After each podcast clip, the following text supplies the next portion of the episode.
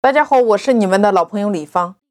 今天大家一定要明白一个道理，就是你的目标客户究竟在哪里？如果你连这一点都不清楚，那你如何来做呢？就是你的目标客户群体到底是谁？他们在哪里？那紧接着你要问自己的第二个问题：我什么样的产品可以在这个地方做？这两个问题你得思考清楚。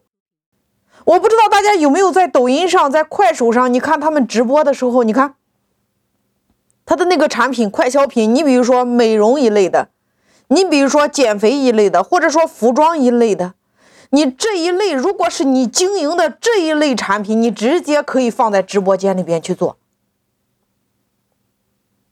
没有比直播间里边更快的这种快消品。但是如果今天你经营的叫做本地化的产品，叫做你服务的叫本地化的商家，那你可能你在直播间里边做，你的效果不是太好。为什么？你比如说你在本地的，你做的是婚纱摄影这一类的，或者说餐饮这一类的，你做在直播间里边效果肯定不太好。最快的。像这一类最快的，你就入驻美团和饿了么平台。你要会借力，你入驻这两个平台，如果你经营的叫做本地化的商家，那么你有两类：第一类你是经营顾客的粘性，叫做打造你的圈子，也叫社群；第二类叫做经营生态圈，就是谁的顾客是我的顾客，我做什么他愿意把那个顾客给我。那针对第一类如何来玩？我有两张对应的专辑，一张是正着打的，一张是倒着打的，叫做社群营销和百万流量学堂这两张专辑。那第二类经营生态圈的玩法，我有一张对应的专辑，叫做门店获客一百讲。你本地类的商家，你针对这两类玩法，你可以线上怎么玩，你可以线下怎么玩都可以呀。那如果今天你是加盟的，那我的建议是线上比较快，你先用线上引流。你比如说大家都知道的奶茶加盟，你是不是看到了很多他的顾客见证？所以说，作为一个企业家，作为一个创始人，你得知道你的顾客在哪里。你看，小米的雷军，他从来不在知乎上去卖他的产品。他是选择小红书上和抖音上，为什么？因为知乎上都是来问问题的，他不是来买产品的，对吗？所以你要根据你自身的产品属性、你的用户什么样的群体来选择不同的平台，来决定在哪一个平台上来运营。所以说。你要问问你自己，我的顾客是哪一个群体？他们在哪一个平台上？你比如说，你看他在抖音上、快手上、喜马拉雅上、头条上，还是美团上，还是拼多多上？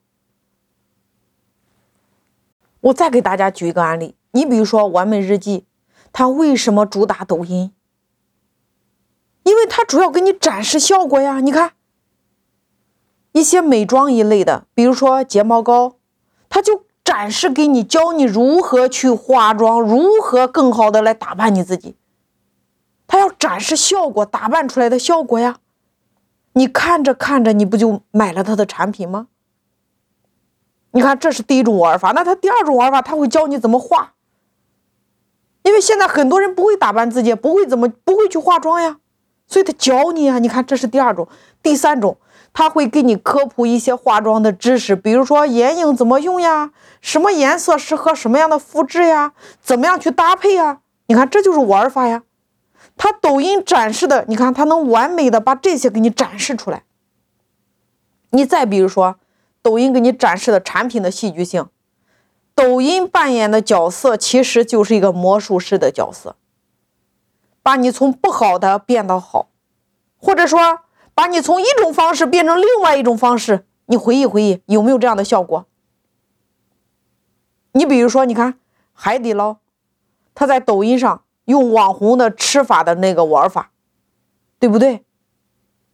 是不是带来了极致的曝光量？你在海底捞，你可以尽情的吃呀，因为你看到了那些网红的玩法呀。他把这些网红的吃法和玩法，他是不是拍出来之后，给消费者看？是不是可以打动更多的人来海底捞消费？你看，比如说小米，当大家现在都在做自媒体的时候，小米。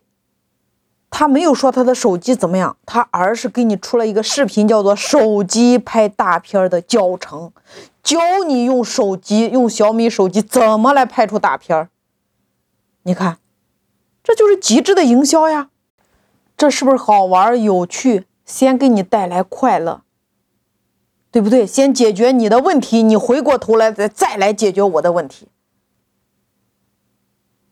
你再比如说，你是一个做服装的。你肯定不是说你的服装各种的卖点，说你的服装、你的布匹或者说布料怎么怎么好，穿起来怎么怎么舒服，不是的，这些东西展示出来没有人会看的。那如果你说穿衣搭配的知识和技巧，开会的时候怎么穿，约会的时候怎么穿，周一怎么穿，周二怎么穿，周末怎么穿，冬天穿什么，夏天穿什么。这才是消费者需要的，你这才是你应该给到消费者的。你比如说，没有穿这件衣服之前是什么样子的，穿了之后又是什么样子的，这是不是一个强烈的对比？透过你看服装的搭配，是不是让你提升了一个档次？这就是好玩、有趣、有料。那如果你只展示你自己的服装各种各样的卖点，那叫自嗨，没有人愿意去看的。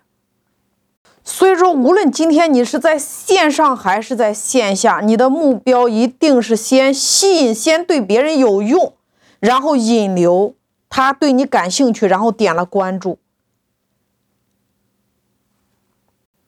当你们之间产生了价值，产生了信任之后，接着才是粘性的开始。然后才是转化。